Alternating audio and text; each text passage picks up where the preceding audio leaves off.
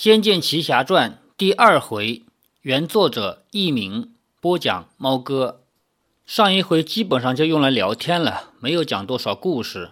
说在美丽的南少国住着苗族人，苗族的老人总是喜欢拨着琴弦给小孩讲故事，他们是唱出来的，讲的是他们南少国和他们苗民们古老的传说。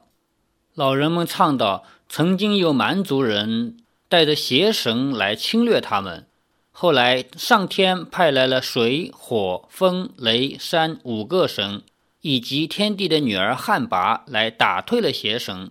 结果邪神是跑了，这几个神自己不走了。有道是请神容易送神难，神在这里玩起来不是我们人类能玩得起的。他们掀起的灾难也不比之前要少。”所以苗族的祖先们第二次受到了伤害。当老族人唱到这里，围在草地上倾听的小孩子们便都急得瞪大了眼睛，紧紧闭着嘴巴，不敢出声。似乎见到他们熟悉的土地变得一片荒凉，到处是尸体和骷髅。可怕的狼群瞪着血红色的眼睛，缓缓地巡缩在破败的家园上。老族人琴弦一拨，脸上悲苦的皱纹突然间变作了笑，以干老的声音说：“可怜的苗人们就要灭亡了吗？不会的，天神可以不理会苗人，可是苗人的母亲会伸出慈爱的手，赶走吃人的狼。”所有的孩子都笑了，这是他们早已听过无数次的故事。也就在这个时候，老族人会问。谁是苗人的母亲？所有的孩子都会大声的一起回答：“是女娲。”老族人轻拨的弦，继续唱下去。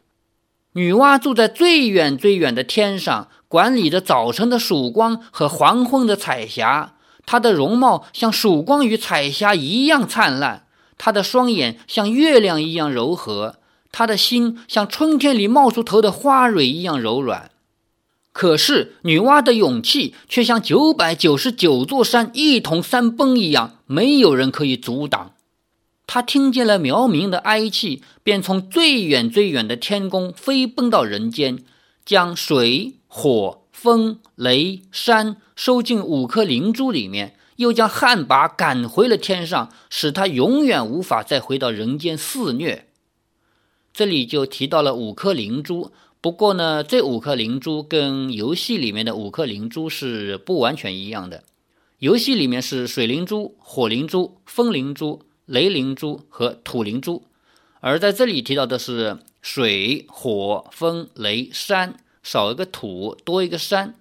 但是随着这个小说情节的推进呢，后面的确会出现一个土灵珠，也就是说，在这个小说里面，这里是有一丁点 bug 的，我们不管了啊。天帝知道了，非常生气，不许女娲回到天上。女娲失去了神的资格，将要面临死亡。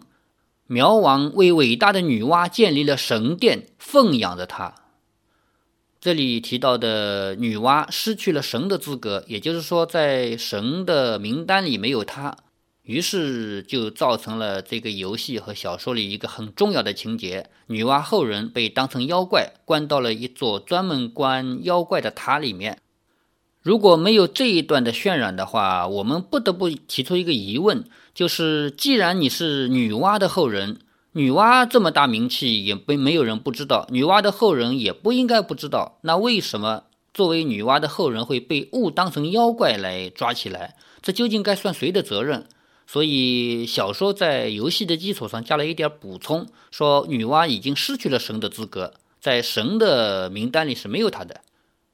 祥瑞的麒麟和凤凰自己来到神殿侍奉女娲，直到女娲渐渐老去。当女娲死去的那一刻，她的心脏化作一颗珍珠，凤凰来抚育，麒麟来守护。过了一百年。终于从珍珠中长出了一个绝世美女，她的容貌和女娲一样，她能知道从前的一切，也能知道未来的一切。她还知道这五颗灵珠的咒语，以及女娲为了这五颗灵珠孤独的老死人间的过去。这就是女娲的后人了。女娲的后人天生就带着女娲的使命，所以她既有女娲该有的法力，也应该承担女娲该承担的责任。她生下来就知道这五颗灵珠，以及会用。苗王封她做了女祭司，祭司呢是一个官职，也就是说专门跟神、跟天沟通的。比如说要求雨啊，比如说要消灾啊、灭祸啊，这些都归他管。苗王封她做了女祭司，代替女娲守护南少国。曾经有一次，整年没有下雨，女祭司取出水灵珠，召唤遥远的江水，江水冲上天，哗啦哗啦的落在南少的土地上。曾经有一次，东方飞来像沙尘那样多的蝗虫，女祭司取出火灵珠，召唤出远方火山里的烈焰，烧尽了所有的害虫。可是。女祭司不是女神，她是人类。于是她爱上了另一个人类，他们生下了另一颗珍珠。依然有麒麟和凤凰一同照顾着下一个女娲的后代。孩子们都已经知道这个故事的始末了，可是还要喧闹着说。然后过了好几百年，一共有了七个女娲娘娘的后代。也就是说到我们这个小说开始的时候，或者说这个游戏开始的时候。女娲的后代已经传到第七代了，其实第八代，在游戏和小说的主人公是第八代，但是因为这是序章嘛，这里要追溯一段在过去曾经发生过的故事，所以呢，从第七代传人开始说起，也就是故事主人公的妈妈。老人叹了一口气，轻声悠悠。过了好几百年，在第七个女祭司的守护下。山上的苗人和水边的苗人越来越多了，他们遍及了所有的山，所有的水。可是他们也分成黑苗和白苗，有时相亲相爱，有时却争执起来。女娲神殿在河边，于是新的女祭司是白苗人。有一天，黑苗的武士们赶到神殿来，哀求女祭司救救黑苗。原来山上起了大火。不祥的黑烟弥漫着天边，死神的衣衫笼罩着王宫。女祭司连忙带着水灵珠，以无边的法力掀起千里巨浪，浇熄了遍眼的火焰。可是不知为什么，水却不停地淹来。白苗的居民们在水波中呼救，他们的房子被冲倒了，家人也失散了。这里提到白苗族和黑苗族的分化，苗族分成了白苗、黑苗两部分。白苗族因为住在山下面的河边，而且女娲神殿也就在山下面的河边，所以女娲后人自然而然的就是白苗族的一部分。住在山上面的呢是黑苗族。这一天，因为黑苗族他们的地盘起了大火，他们来求女娲后人救火。女娲后人用水灵珠请来了水以后。发现水不仅仅救火，而且还能引发水灾。当然了，如果仅仅是女娲后人请一点水来救火，不应该会引发水灾。所以这里面一定是发生一些问题了。女祭司隐隐约约看见有怪兽在水中滚动，她知道了这是怪兽在作乱。召唤过水灵珠之后的女祭司身体疲惫，没有力气打走怪兽。可是她听见了子民的哭喊，于是他不顾一切，口中咬着宝剑，遁入水中与怪兽决斗。女祭司与怪兽在水底下战斗，一会儿是冲上半天的巨涛，一会儿是滚滚沸沸的波浪。一连七天七夜，水面终于静了下来。不知道是怪兽死了，还是女祭司死了。所有的人民祭拜求祷。希望女祭司游出水面，平安无事。渐渐的，水退了，还是没有女祭司的人影。黑苗国王急了，他派出所有的士兵到处寻找女祭司，包括国王自己。他亲自走遍山野，走过刺人的荆棘，也走过危险的沼泽。他终于在一片泥泞中找到了奄奄一息的女祭司。黑苗国王高兴极了。他是个大勇士，可是他却高兴地流下泪来。他抱着女祭司柔弱的身体回到王城里，天天亲自照顾她，看着她吃药，叫人演奏音乐给她听。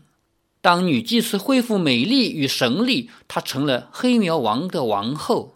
从此，黑苗和白苗又是一家人了。他们是黑苗白苗共同的王与后，也就是巫王与巫后。读到这里呢，我们就知道了，本来属于白苗族一部分的女娲后人，因为这样一个关系，她嫁给了黑苗的王，成了黑苗族的王后。那么对她来说，就有了双重身份。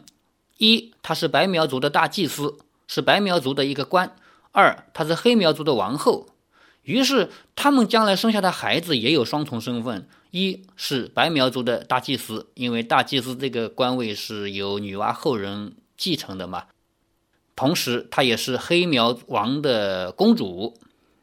下面整个游戏和整个小说呢，始终围绕着主人公的这一个双重身份来展开。巫王与巫后过着恩爱的日子，生下了另一颗明珠。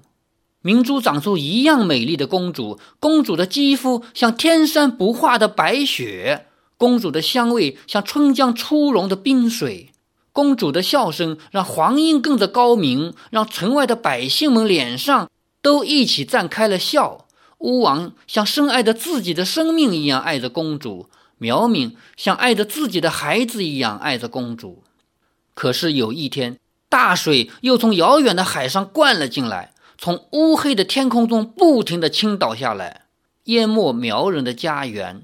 苗人的大教主请巫后施法平定水患，巫后却无能为力。苗民失望极了。难道神圣的巫后失去法力了吗？所有的孩子都屏着气，他们知道接下来就是真正悲惨的故事。也是一个南少国最永久的传奇。老族人的琴音更加悲怆，像一把刀一样割着冷冷的空气，让人连呼吸都觉得困难。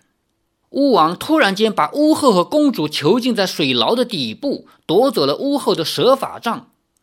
为什么囚禁了伟大的巫后？为什么囚禁了纯洁的公主？苗人们哭着问。黑苗的拜月大教主说。巫后不能平定水患，因为她不是真正的巫后，而是妖怪。黑苗的拜月大教主说：“从前的女祭司已经死了，是蛇妖怪化成女祭司的样子嫁给了巫王，生下来的公主也是妖怪。她亲眼看见黑夜里巫后攀上王城的巅峰，吸取人民的精气，所以她才能那样的美丽。”黑苗的拜月大教主还说：“南少的水患就是巫后招来的。”巫后是蛇妖女，妖怪都是她的臣民。他亲眼看见，在狂风中，巫后以邪恶的法术唤醒魔兽，所以南少才有了灾祸。黑苗的拜月大教主逼巫王杀死公主，可是凤凰载着公主飞上了天空，消失在云朵之中。这里的一段其实讲的就是发生在十年前的那个故事。苗族他们又发了水灾，当然这个水灾的具体原因是黑苗的拜月大教主自己造成的，但是他总得找一个人替死啊，所以把这一切都栽赃给了巫后，也就是大祭司。那巫后为什么无法解决这个水灾呢？最大的原因是五颗灵珠已经找不着了，失去了。那么他并不是神，他只不过是懂得怎样召唤灵珠的法力。灵珠已经找不着了，对于他来说，他也就是只能眼睁睁的看着大水了。而且这个水也并不是普普通通的说，因为连续降雨造成的，是黑苗的拜月大教主他在养的一个很邪恶的水魔兽。在没有灵珠的情况下，要想解决水魔兽，巫后就只有自己扑上去，比如说同归于尽。事实上，巫后的确是跟水魔兽同归于尽的，应该说也不算同归于尽。是巫后用自己的身体镇住了水魔兽，只能镇那么十年。十年以后，他的女儿又悲催地走上了同一条道路，就这么一个故事。这里又提到凤凰把公主带走了，这也是发生在十年前的故事。黑苗的武士们气愤了，他们包围了山上的王宫，要巫王杀死巫后。他们包围了水边的神殿，放火烧了女娲的神像。也就是这个时候，他们已经彻底不再相信女娲了，连女娲庙、女娲神像都给毁掉了。白苗的武士们气愤了，他们聚集起来对抗黑苗。白苗与黑苗又打起仗来，兄弟们杀的自己的兄弟，父子们杀的自己的父子。远古的女娲，期待的祭司们，沉睡在生长星星的土地下，也醒来，悲伤的叹息着。地牢里的巫后听见了祖先的哀叹，听见了子民垂死的呼号，巫后只能伤心的垂泪。王啊！巫后流着眼泪说：“灵珠已经失窃了，我不能平定水患，请让我与魔兽决斗吧。”可是巫王不肯放出巫后。巫后没有法子，而人民的厮杀、魔兽的叫嚣，撕裂了巫后的心房。他希望自己化作石像，冰冷的忘记这一切的悲伤。这时，孩子们的眼睛睁得更大了，他们知道苗人是不会灭亡的，就如同巫后不会死一样。巫后日日夜夜向女娲祈祷。女娲听见了她可怜女儿的声音，派来了一位世间最英勇的人。在弥漫着水与烟的神殿外，传说中的英雄出现了。他像风一样，像影子一样，他能任意来去他要前往的地方。这个传奇的英雄就是接下来的主人公，因为他曾经有一个穿越嘛，穿越到十年前去完成这个任务。所以，经过这十年，因为游戏开真正开展的话，已经十年过去了嘛。所以，经过这十年，曾经发生的事情变成了传说。他进入王宫，找回屋后失落的法杖；他进入地牢，救出被困在一切阴暗汇聚之处的巫后。巫后取回了蛇法杖，他便和传说中的英雄一同奔出了地牢。他们来到王宫外面，遇见了惊慌的巫王和拜月教主。拜月教主叫许多勇士攻击巫后和传说中的英雄，这些武士们都被英雄杀了，一个一个的死在王宫的大殿上、王宫的阶梯上。拜月教主拉着巫王逃到最高的翡翠坛，后面已经没有路了。巫王问巫后：“你真的是魔女？你真的要杀我吗？”巫后流着眼泪说：“王啊！”你不相信天上的太阳，却接近鬼火的灵光；你将神族的后代视作妖魔，却把妖魔当成心腹和手足；你逼走了亲爱的妻子和心肝一般的女儿，却亲近谋害你的凶手与仇敌。可是王啊，我依然视你为我的太阳，我的心肝。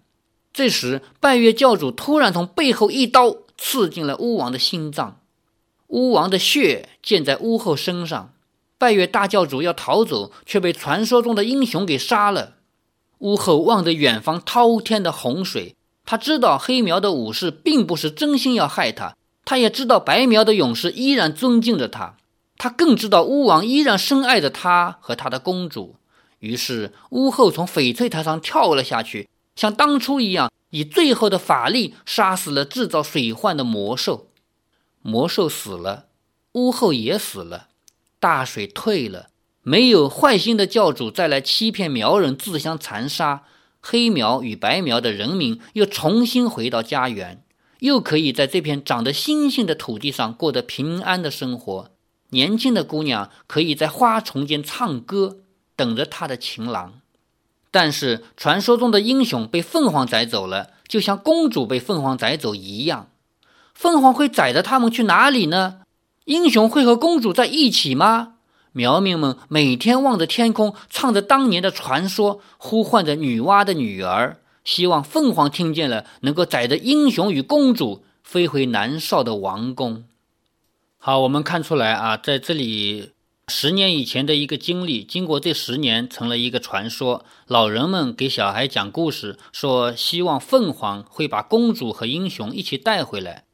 当年。凤凰带走的公主呢，只有六岁，但是带走的英雄呢，已经有十九岁了。实际上，这个英雄是穿越过去的。主人公在闯荡江湖了以后，经过一段时间的传奇经历以后，他接到一个任务，要到十年前去救当时的女主角，也就是只有六岁的女主角。当她完成任务又离开那个时空以后，在那个时空里面曾经出现过这么一个十九岁的英雄。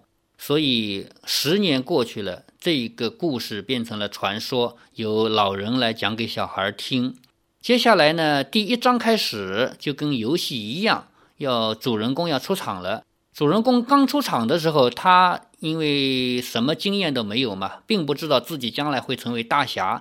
可是由于他曾经救过的人就在离他家不远的地方过了十年，你要知道，在那些人的记忆中，其实记住的那个大侠也就是现在的这个主人公，相差正好相差十年嘛。所以，主人公出出去闯荡江湖的第一件事情就是被误认。这个人怎么长得这么像十年前的那位大侠？难道是你的老爸吗？呃，当然，这是小说和电视剧的做法，在游戏里面并没有刺激到这一块，就是并没有被误认。后来改编成的电视剧以及这部小说都采用了这样一种处理方法，我觉得这样做很合理，因为。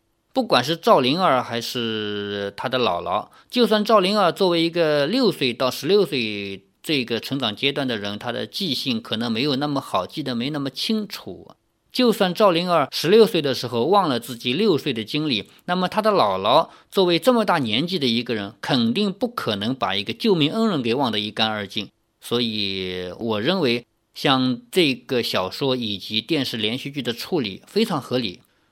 接下来我们就要去看第一章正片要开始了，主人公要从一个大侠梦中惊醒。好，我们这一回就读到这里，预知后事如何，请听第三回。